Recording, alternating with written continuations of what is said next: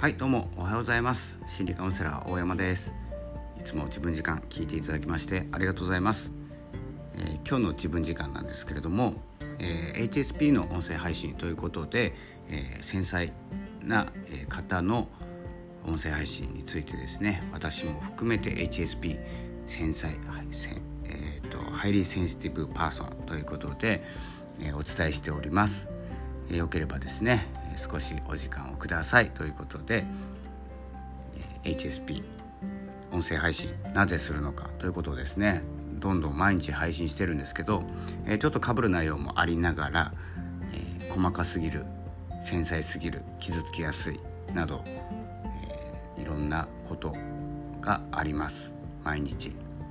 で細かすぎると言ってもですねあの細かい人は他にもいて HSP じゃない方の中にもいるんですけど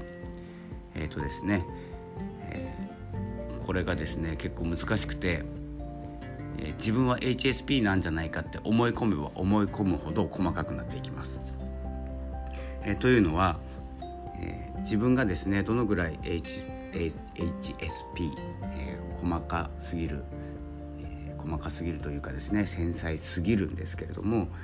えー、ネガティブな方を考えるとどんどん加速していくんじゃないかなっていうことを今日お伝えしようかなと思います。えー、というのはですね細かくていいことって進んでいいじゃないですか。いいと思うんです僕は。細かく追求していくっていう意味でも。でもですねその HSP の方っていうのはあのまあデータでは5人に1人いらっしゃる20%ですねいらっしゃるということで、えー、5人中4人は理解してくれません。ということでネガティブなことが多いんですあの共感されないので。で Twitter とか SNS やってても思うんですけど、えーと、内容が良くないとかっていうよりも気にしてないところを気にしている。で5人に1人しか共感してくれないっていう状態がですね HSP の置かれている場所なんです。えそういうことを理解しながらですね、えポジティブなことでもですねちょっと当てはめてみると、え分かってきます5人に1人分かってくれるポジティブなこと追求して分かってくれるこれですねあの研究者さんとかに多いんじゃないかなと思います。えそして人には分からないところ気づけないところに気づくというところも、え特徴ですね。なので、どうしてもですね HSP となると細かすぎて傷つきやすくて、えーとですねまあ、共感を得られないことが多くて、えー、自分は寂しいとかですね、えー、もっと共感してほしいから人に寄せていくっていう行動をしてさらに傷つくっていうですね自分以外で、えー、語ってしまうので。なので、えー、理解されないことを、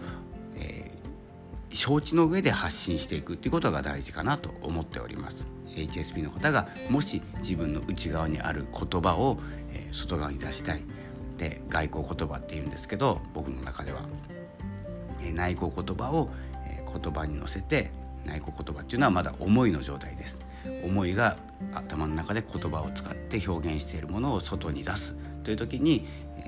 え、考えた方がいいのが5人に1人しか共感されないということですね。ねそれを踏まえておくとえほぼ共感されなくても大丈夫ですし、え自分がいいと思っていることをどんどん発信していくべきだと思っていますので,、えで共感されないのが、まあ、デフォルト状態初期設定ですね。で、え、その中でも共感してくれる方が必ず、え、いらっしゃいます。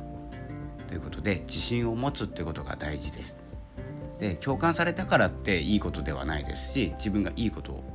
と思うこと誰かを助けたいとか誰かの役に立ちたいとか、えーとですねまあ、聞いてくれる方の少しでも役に立てればって思うことは必ずいい方向に進みますので共感が少ないからといってその方向性を変えることはないと思います。えー、ということで、えー、自信を持って配信していきましょうという放送でした、えー、今日もありがとうございました。大山でした。それではまたお会いしましょう。ありがとうございました。さよなら。